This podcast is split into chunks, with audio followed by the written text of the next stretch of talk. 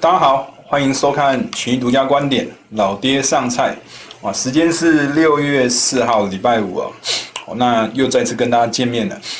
那本周呃，老爹的这个封面哦，呃，写了一个“等”这个字哦，那呃，接下来的一个礼拜，呃，美国的这个国会哦。即将要赴会，那拜登在之前有跟共和党哦开始在呃不管是呃磋商啊，或是撂狠话啊，那看起来在协商的各个过程里面哦，双方哦不断的把这个。基建的这个规模，一边在往上垫，一边在往往下缩减哦。那之间的这个差距哦，呃，还有一定的差距，但是越来越短哦。但是到了礼拜四的时候，拜登提出了，就是对企业的这个税率哦，可能要设一个最低的这个下限十五趴。那原本喊的是喊说，呃，基建的大部分的资资金啊，需要从这个。呃，企业的这个科税啊，或者是富人税等等这这这方面来取的。那现在看起来哦，这个企业税本来是要从二十一趴哦上调到二十八二十八趴的这个这个这个议案啊，可能会有做一些调整哦。那。那变成是呃，这个可能将来啊，这个这个税收的这个规模可能也会往下缩。那一定程度可能也是要去换取哦，这个协议的这个达成。那当然要协议要达成，可能整个基建的这个规模哦，那基本上来讲可能就会呃变得比较小哦。那那当然对这个市场的整体的这个反应啊，可能影响相对上来讲会比较小一点点。哦，那在等待的这个过程里面呢，这个整个市场可能就会呃进入到一个陷入整理的这种。状态，那待会再跟大家做分析。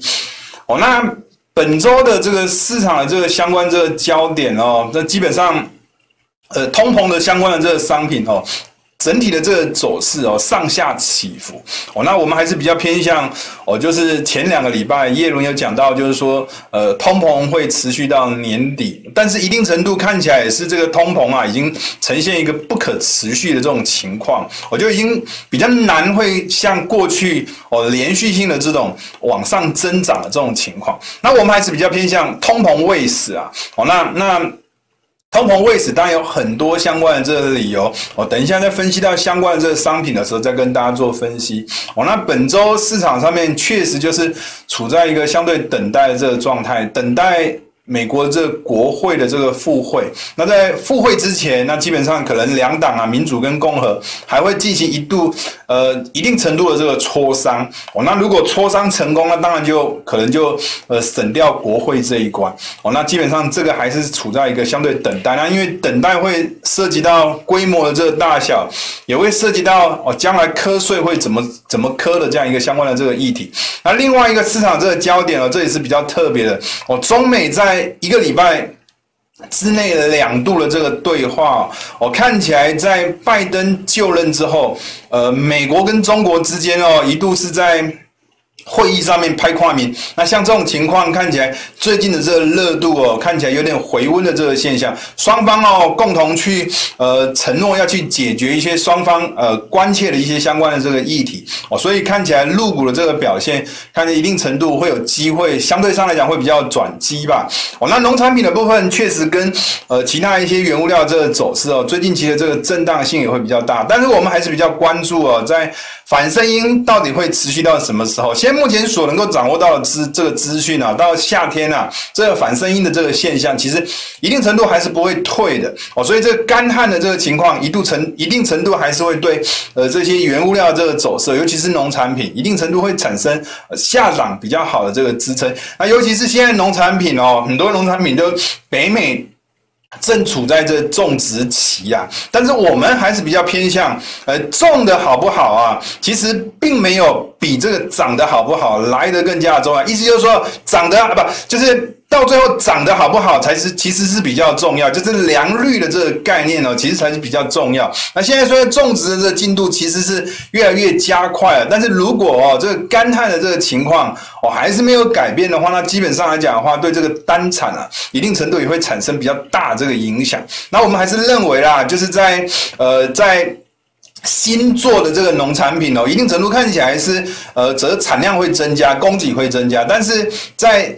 这个新作在旧作之前呢、基本上来讲的话，呃，整体的市场应该还是个一定程度哦，保持在一个比较好的这个表现的这种情况底下，那。呃，这本周这个市场的这个整体的这个走势哦，上周我们有点名到的黄豆油，呃，排行在涨幅排行在所有期货商品里面的第一名哦。那其他的当然，呃，有涨有跌的吧。然后看起来哦，这个礼拜比较特别的大概就是债券市场在走跌，你会发现呢，S&P 也在跌，纳斯达也在跌哦，整体市场看起来呈现一个。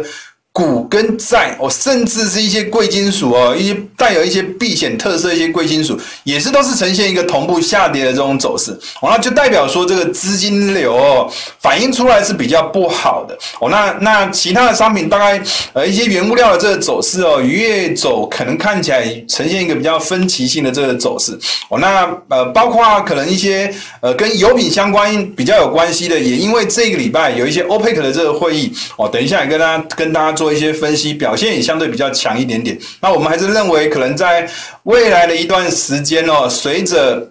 这个呃市场在疫苗越打越多，呃边境的这个解放。疫苗的这个护照也即将进入到一个市场，呃，主要的这个焦点。那基本上对这个油品的这个需求也会越来越多哦。对油的这个市场来说的话，应该也是会越走越正面的。那看起来最近期的这个市场也很明显的，美元在低档哦，呈现一个转强的这个过程里面，油价的这个表现也呈现一个相对强的哦。所以油品市场在这个礼拜也是值得大家去做关关注的。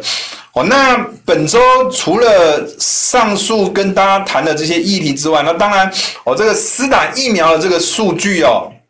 其实也跟市场在等待的一些事情其实有关系的哦。股票市场也好，或者是外汇市场，我现在也在等待哦，联总会到底什么时候会开始谈到缩减 QE？那我们刚刚所讲的是。谈了、还不是说做哦。那一般来说的话，可能就是呃夏天开始哦，可能会在开始在谈这件事情。那真正可能开始做，可能也到年底之后，这是现在目前市场上普遍的这个预期。那过去联准会的这个官员也曾经提到过，就是说，就是当美国的这个施打疫苗的这个比例哦，占总人口达到百分之七十五趴以上的时候，就会开始谈这个 QE 的这个缩减的这个相关的这个议题。但是你可以看得从图形上可以看得出来哦，这是美国呃新冠疫苗施打的这个相关的这个数据，可以看得出来，这个黄色这条线哦是代表这个施打一剂占美国总人口的这个比例，可以看得出来，过去施打的这个速度是比较快的，现在从大概。五月中旬之后，这个施打的速度开始慢慢慢慢的趋缓，但施打两剂的这个速度看起来哦，倒是还是维持过去一样的这个速度。反正我们从过去这一段时间哦，大概是从五月中旬推估到呃六月这一段时间的这个速度，如果假设未来美国这个施打疫苗的速度还是维持这样一个速度，我们是推估了还要再花三点五个月的这个时间，施打一剂才会超过七。七十五趴以上，但是如果照着绿色这条线是施打两剂的，如果照着这个速度去做这个。施打的话，也是到最后的目标啊，也是三点五个月，大概也是九月中哦，九月中才会超过施打两剂才会超过七十五趴这个水位以上，所以看起来啊，呃，六月在下下两下下两个礼拜啊，六月中旬这个联准会 FOMC 的这个会议，应该还不至于会去讨论这个 QE 缩减的这个议题，看起来可能到呃，甚至可能到九月的这个 FOMC。的这个会议可能呢才会开始讨论到这个相关的这个议题啊，所以哦，可能这个跟这个整个资金的这个流动性也好，或是跟美元的这个动态也好，可能会一定程度产生比较高度的这个连接啊，所以美元在最近期呃低档寻获支撑之后，看起来呃这个呃美国的这个。缩减 QE 的这个议题，可能还会有一段时间才会开始谈，所以美元可能还是会处在一个比较属于大的这种箱型，呃，震荡打底的这种走势可能性稍微会比较高一点点。哦，那其他的话就是等待的事项，当然还有包括这个这个基建的这个方案。那一般来说啊，假设哦，基建是要做这么大的哦，就做这么大的。假设 A 这个圆圈的做这么大的一个规模的这个基建的这个方案，那过去一段时间哦，这个呃，拜登啊提出了这个四兆规模的这个基建方案哦，那也提出了二零二零年六兆美，二零二二年六兆美元的这个预算的这个计划。那要花这么多的钱，那一般来说的话，你要嘛你就是借来的，就是去发债举债借来的。那你如果说一旦是要用很多的钱，是要透过。举债的这个模式啊，去筹资的话，那一定程度就会造成利率这个上升，那就会造成债券价格的这个下跌。哦，那另外一种方式就是，那就去赚来。那以国家的这个角度怎么赚呢？哦，就是靠税收等等这种方式。那如果假设大多数的这种模式啊，是要去透过。加税去取得这样子的一个呃政府的这个财政支出的话，那基本上就会造成企业的这个获利的这个减损。那另外还有一种方式就是花老本啦，哦，比如说。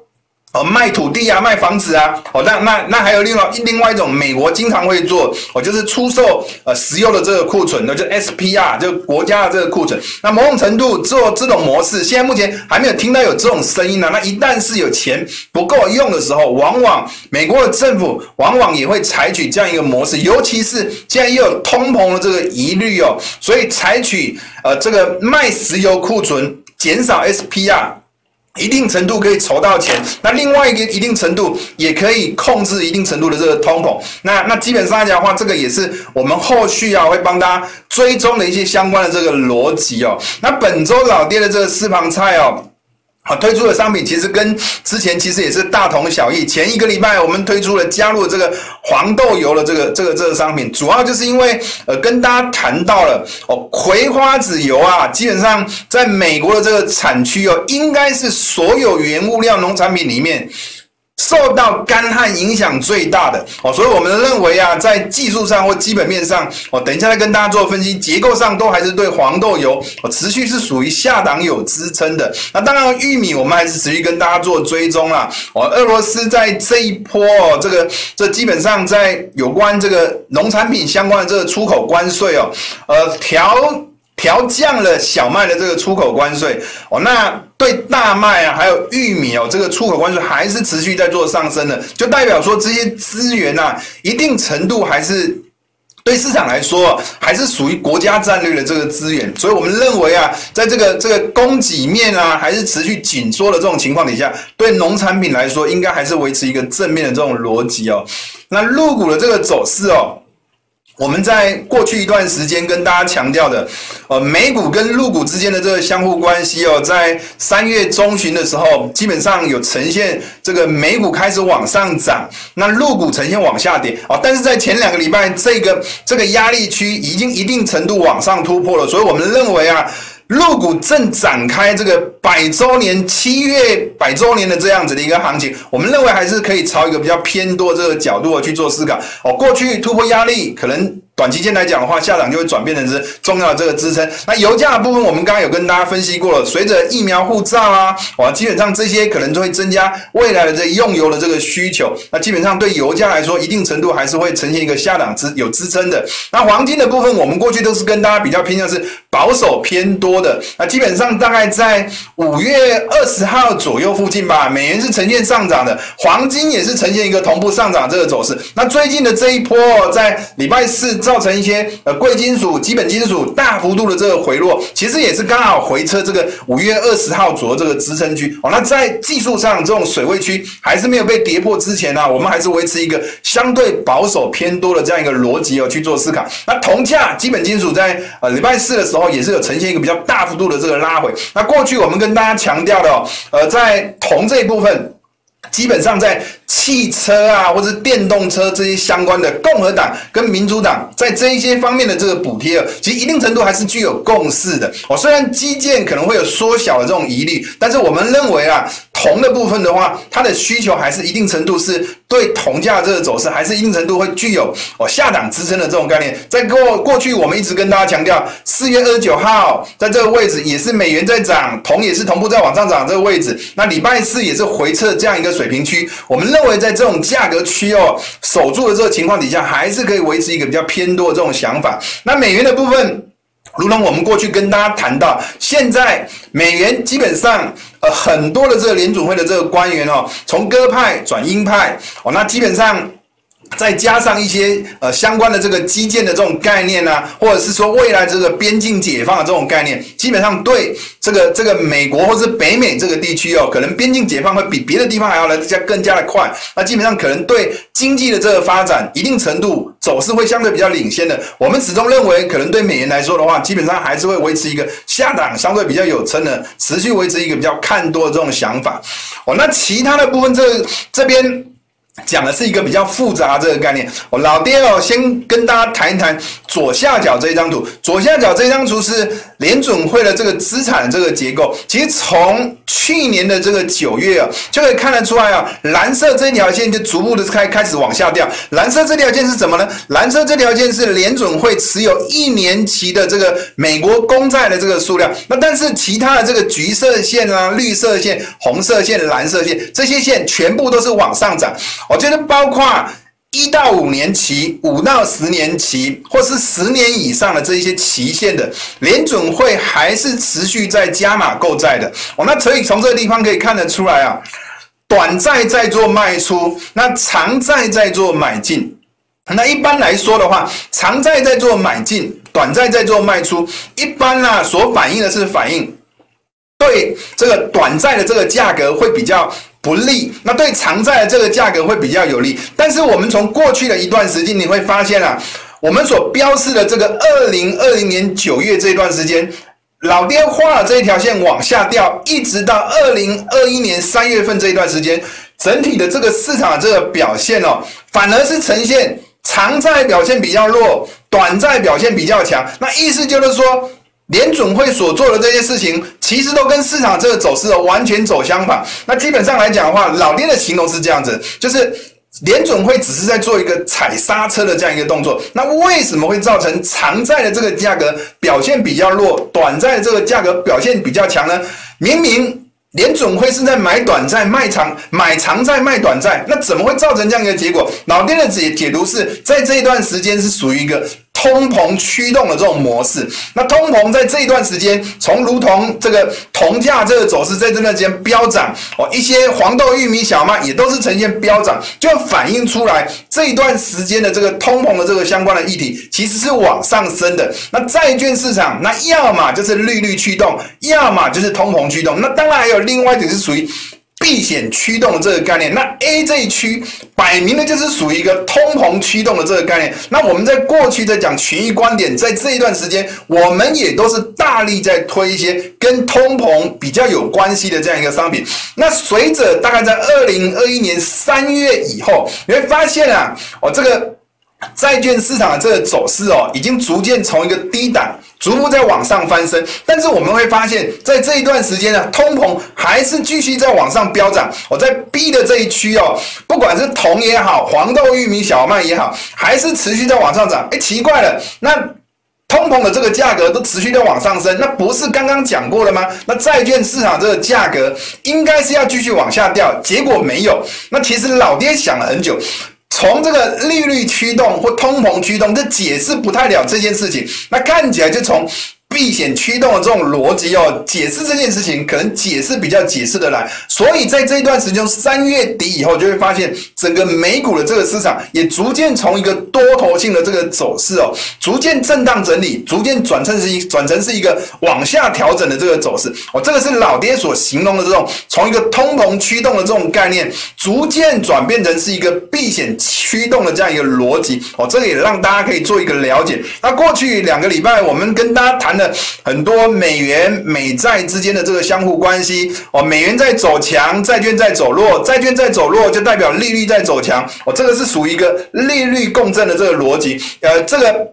这个美元在走弱，呃，债券在走强，也是属于一个利率共振的这个逻辑。那过去我们跟大家谈到了四月到五月初这一段时间哦，啊，基本上这一段时间是呈现一个美元涨，债券也涨，美美元跌，债券也跌。我们把这个这一段时间是呈现一个同向关系，老爹是把它形容成是一个通膨共振的这样一个逻辑。那过去一段时间，只要是谈论到这个通膨共振这个逻辑，就会产生下一个议题，哦，就是高科技类股的这个估值会被下调的这样一个逻辑，所以科技类股在这一段时间也是呈现一个相对比较走弱的这种环境。那基本上在五月中旬之后，五月十三号以后，你会发现啊，从一个通膨的这个逻辑又再度转转换成是一个利率共振的逻辑。你会发现这一段时间债券市场在走走升，美元市场在走弱，又开始呈现一个反向关系。那当然，在这种情况底下。股市又开始呈现一个回升的这个走势，那其实老爹花了这么多这么多的时间跟大家做解释，其实后面最主要跟大家谈到是谈到。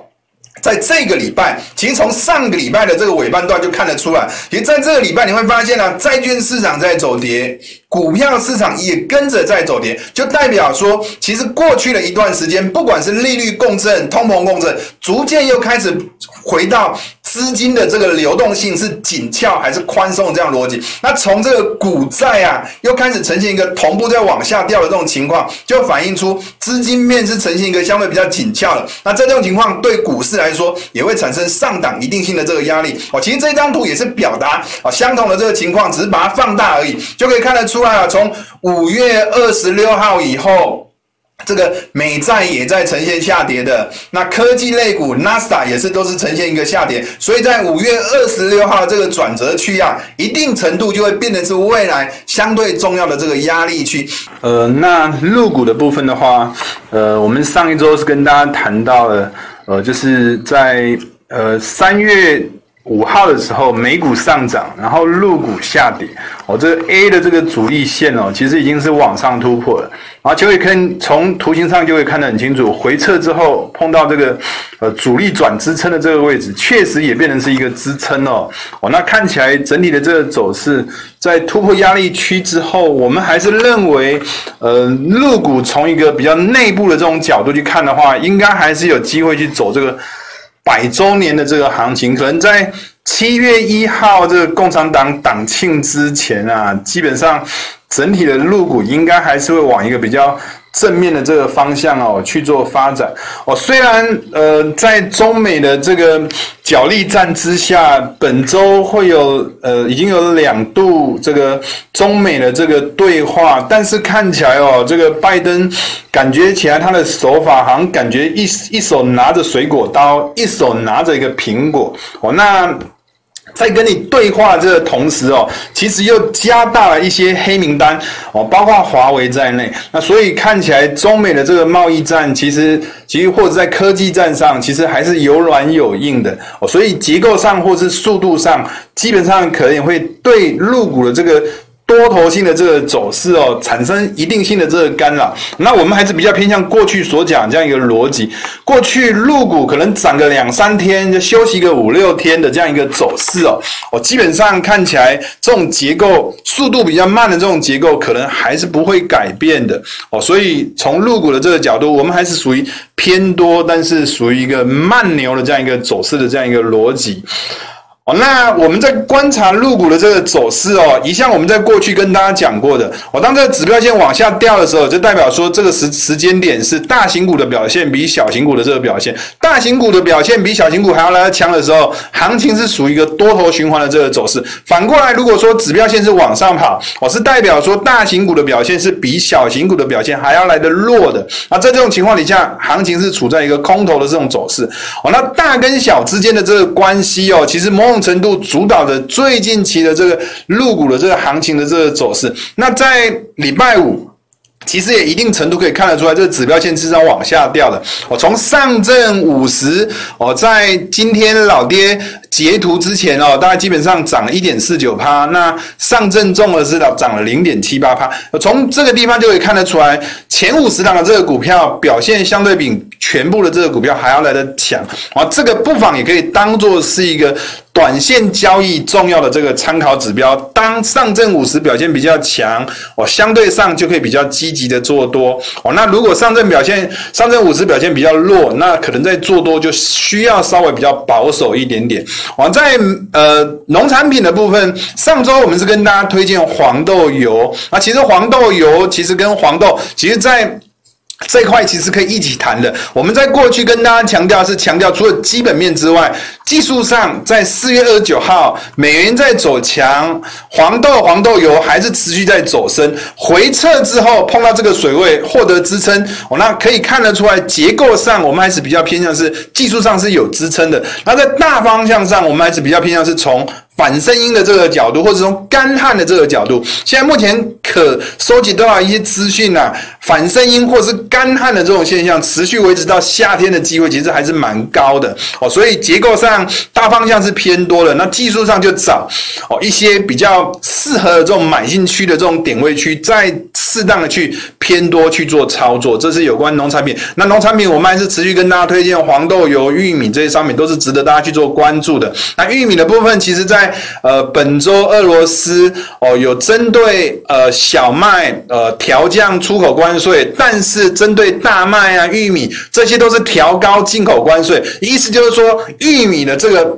还是一定程度被视为是国家的这种战略物资啊，哦，那还是有保护性的，这个某种程度还是对供给有限制的，那对行情多头的这个行情还是有帮助，这是有关农产品的部分。那在呃黄金跟铜的部分哦，过去我们跟大家强调是强调一样，也是强调四月二十九号这个美元在走强，黄金也跟着在走强，那或者是说铜也同一步在走强。那最近的这一波的这个铜价这个回跌哦，可能。跟这个呃呃美国的这个基建缩水，可能这样一个议案是有关系，但是也是回测这个四月二十九号这个地方的这个支撑区，我们还是认为啊，虽然基建是缩水的啊，但是这个基建往。基建这个方向去做发展，这是各国的共识，也是民主党跟共和党的一个共识。那基本上，这个这个，尤其是对电动车的这个补助啊，民主党跟共和党也都是有共同交集的。我们还是认为，在下方四月二十九号，美元走强，铜还是同一步走强的这个位置，还是有一定性的这个支撑的这种结构。但是啊，在五月中旬哦，当美元在走跌，然后反复在。低档打底的这个过程，美元在走跌的这个过程里头，你会发现啊，铜也同步在走跌。那在这个过程也反映出哦，上方啊，在老爹画这个绿色区。A 线这个区域也是有压力的，那下方的这个 B 的这个支撑区也是有支撑的，可能短期间来说的话，铜价的这个操作可能会比较偏向是偏多哦，但是保守操作，拉回做买进，上来是要跑掉的，我是要去做一个获利了结的这样一个动作。那黄金整体的这个结构，最近这两天可以看得出来，股市在走跌，黄金也开始在走跌，看起来是一个流动性的这个问题。但过去一段时间可以看得出来，美元在走强的这个过程里头。铜黄金也是跟着在走走强的，所以短期间来讲，基本金属是维持一个整理的这种行情。我们认为黄金维持整理的这种情况，机会也是比较大，操作上也是属于一个保守偏多哦，拉回做多，那逢高要去做一个获利出场的一个动作，这是有关呃基本金属跟黄金的这个部分。那在台股的这个部分哦，台股的部分我们过去所强调是四月九号这个位置哦，这个。OTC 在转弱，大盘在转强。本来我们上周是认为可能逢高啊，在这个水位附近应该是有压力的，但看起来是往上突破了。哦，那所以短线来说，我们会比较偏向。现在目前某种程度筹码相对比较乱一点点。电子相对弱，原本台币走升的也开始因为人民币走贬啦，美元走升啦，我开始有转弱这种情况。那传产的部分也因为哦最近的这个原物料开始由高档大幅度的这个拉回，短线也会有出现一些获利了结卖压的这种情况。所以国内的这个股市啊。短线我们会比较偏向先暂时用一个比较属于高档区间震荡整理的这种方式来做看待。那一些价格的部分的话，我们会比较偏向就是说，哦，大概在六月初的时候，电子转弱，金融转强。那六月初电子转弱这个起涨区哦，大概在八二零左右吧。那金融。这个这个这大概在八八三零左右就转弱这个位置，那基本上金融转强的位置大概是在一四九五左右吧。那基本上来讲，以现在目前来讲，看起来就是两个字：金融在上哦，电子在下。它还不是一个下下的关系，也不是一个上上的关系。上上的关系就是会涨，下下的关系就是会跌啊。所以最近期可能在高档整理的这个过程，也是要去提防啊，就金融会不会跌破这六月初的这个起涨点，或者是跌。电子会不会涨破六月初的这个起点点，可能才会决定出一个比较明确的这个方向。那至于在台币的这个走势哦，最近也受到人民币的走贬，呃，美元的这个走升，一定程度也会带来这个这个电子股啦，或者是台指期逢高的这个这个压力。基本上看起来，这外资连续这个买超的这个力道啊，可能就会减轻。那一定程度我们会比较偏向啊，就现在目前台股是呈现一个上下的这个关系哦，就是要必须要去特别关注上方的这个压力或下方的支撑呢，什么时候会被跌破钻破哦？这是以上给大家的做的这个参考。那在本周我们还是请到韦德哦，跟大家分享一下第三代半导体哦，氮化镓跟碳化矽相关的这个议题哦。这个以下就交给韦德来跟大家做分享，拜拜。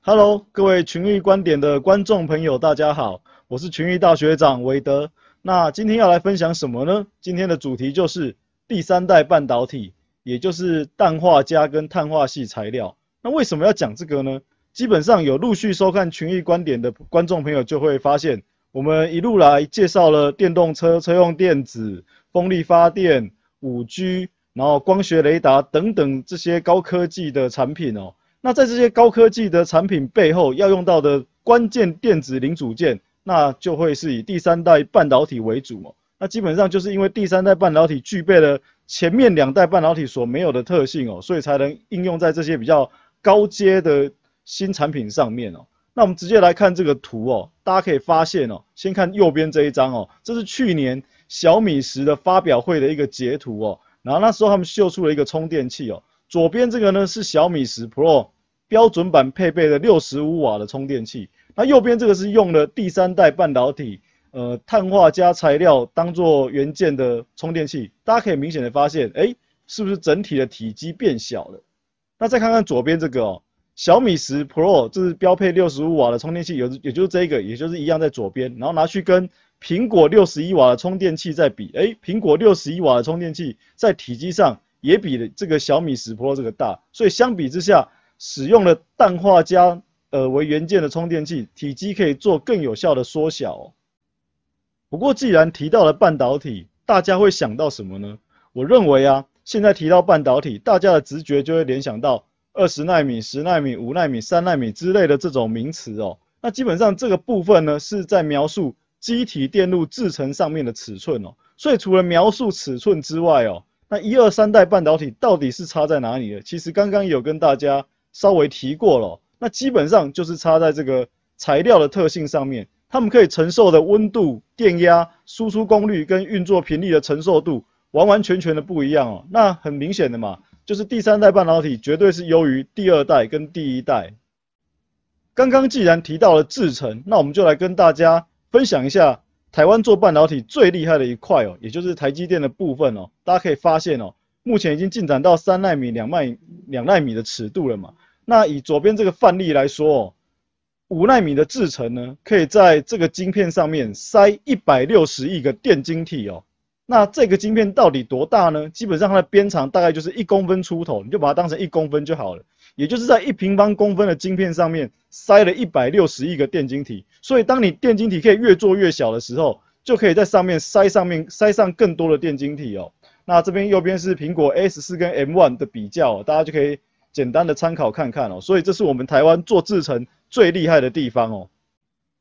既然第三代半导体跟材料的特性有关，那我们就从材料的特性来说起哦。这边就我们从导电性来看，那一般看导电性呢，又可以看电阻率哦。电阻率基本上就是电流在流动的时候受到的阻碍程度大小，所以电阻率越大的时候，电流就越难流动，受到受到的阻碍就越大，也就越难导电哦。所以大家可以看到这个图上哦，电阻率由小到大，从左到右。右边的部分呢，就是电阻率比较大的部分，所以这附近大部分都是绝缘体，呃，例如说像玻璃啊、木材这样子的材料。那左边呢，电阻率比较小的部分，呃，就是导体啦。那一般就以金属为主，如铜啊、铁啊上面画出来这样子。那中间这一段呢，就叫做半导体了。所以它同时有导体或绝缘体的特性。为什么呢？它会取决于外在电流流过去大小的强度，而让它产生是导体或者是绝缘体的特性哦，很特别哦。那这边我帮大家 highlight 一下哦，因为这个电阻率是可以改变的哦，并不是不会变的哦，它是可以跟着温度大小跟通过电流大小变化而改变，所以半导体就是这样来的，它可以有时候是导体，有时候是绝缘体。那大家也不要觉得哦，绝缘体永远都是绝缘体哦。如果你通过的电流够大的话，绝缘体也会暂时的变成导体哦。这就是很奇妙的地方。那如果要解释这些东西哦，必须靠量子力学的一些基本道理啊。不过这边我们就不跟大家赘述。如果大家真的有兴趣的话，欢迎可以留言啊。我们日后或许有机会可以找个时间跟大家分享一下这个简单的一些理论这样子。接着呢，我们就来看看这三代半导体的演进过程哦。基本上第一代半导体纯粹就是以细跟鍺为材料哦，那到了第二代跟第三代哦，都是化合物半导体哦，也就是结合了两种以上的元素为主哦，不像第一代只有单一一种。那第一代呢，基本上它也不会被淘汰哦，因为它用途其实还是蛮广的，大部分一般的电子用品会用到逻辑晶片的部分，都还是要靠第一代半导体哦，只是它在能源转换啊，或者是高频通讯的成效上面。不如二三代半导体，所以在这个比较先进的设备上面就要用到二三代的半导体。那另外第一代没办法发光嘛，所以二三代半导体也是有取代第一，在这些地方取代第一代半导体。那第二代半导体的部分，如果有长期在观察股市的朋友，应该有听过这个名词哦，就叫做砷化镓或者是磷化銦哦，应该都有听过。所以它就能够处理更高频的讯号啊，也能够将讯号换成镭射光的光源哦，所以现在呢，大部分手机啊跟基地台功率放大器、镭射啊，这些都是以第二代半导体为主。那慢慢的呢，我们就要进入第三代半导体的世世界了。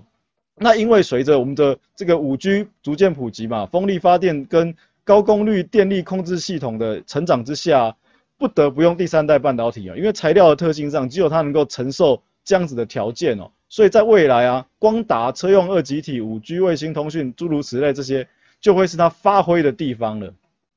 这边呢，有些人可能会好奇说，这个第三代半导体它的呃化学结构长什么样子？那我就把图也秀在这边给大家简单参考一下。那基本上我觉得，不是在这个专业领域背景的人看了这两张图，应该帮对你的了解帮助也不大了。像我自己就觉得看了也是没什么太大的感觉，这样。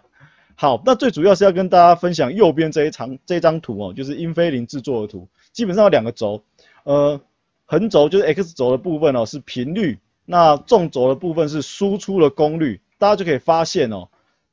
第一代半导体就是矽嘛，那跟到第三代半导体，它们适用的范围哦。那注意这个轴是对数轴，也就是同样的一个间距哦，像这样子，这一 K 到十 K 这样子的一个距距离是十倍哦，所以。这个又是再十倍，它不是等等绝对值的绝对数值的差哦，是倍数的差哦，所以大家要注意，每一格是十倍，所以差一点点就是差好几倍的概念。大家就可以发现，在比较高频的地方，基本上就是这个氮化镓比较有优势；那在比较大的输出功率的地方，就是碳化系比较有优势哦。所以大家可以注意一下，那这个高功率的地方，例如就像这个嘛，高铁啊，转换风力发电等等诸如此类，那。氮化镓就基本上就会比较是放在五 G 发展、五 G 设备上面比较有优势的。那再来，我们就来看看目前世界上发展第三代半导体比较主要的一些厂商哦。那国际厂的话有这一块的部分，那特别要注意这个科瑞哦，科瑞真的就是发展第三代半导体的大厂，它的市占率几乎在世界的七八成以上哦，所以是非常的大。那台湾的部分就大概是包含了这些这一块哦。那我们可以分成基板嘛，IC 设计跟 IC 制造跟封装。那主要是着重在 IC 制造的这个部分，就是制造第三代半导体材料的部分哦。那很多厂已经积极的在发展哦。那比较贴近呃上游的部分就是在这一块。那所以啊，目前呢、啊，这个结论就是这样子啊，第三代半导体发展的部分还是以欧美国家占比较大的优势。那目前最近中国在“十四五”计划里面也投入了十兆人民币要发展第三代半导体。因为啊，在制程上面，中国应该是没办法赶上我们的啦，所以他们就换个方向发展嘛，我们就开始专心制造的第三代半导体。所以这个部分呢，基本上台湾也要努力，不然有这个优势，在亚洲的优势很有可能会被中国拿走。所以这些厂哦，基本上也要加油加油。我们希望还是可以呃有一定的地位哦。刚刚的图表呢，是由媒体财讯帮大家依上下游板块来分类的一个整理哦。那我这边再从 XQ 软体里面选出第三代半导体概念股的列列表给大家做一个参考。那一样啊，这个第三代半导体呢，也是一个蛮长的产业发展哦，所以未来应该还有好几年都会有机会去不呃不定时的反映这个话题性哦，所以这些标的就给大家参参考一下。那黄色底的部分呢，依然是有股旗的标的，所以呢，在短线上如果话题反应比较热烈的时候啊，大家就可以多多少少尽量以股旗来做操作，这样可以发挥的资金效率也比较好。那如果比较长线的部分呢，大大家当然也可以慢慢的去以现股的部分来做持有的动作。那以上呢，就是我们今天对第三代半导体一个简单的介绍。那我们就下周见喽。那祝大家操作顺利，拜拜。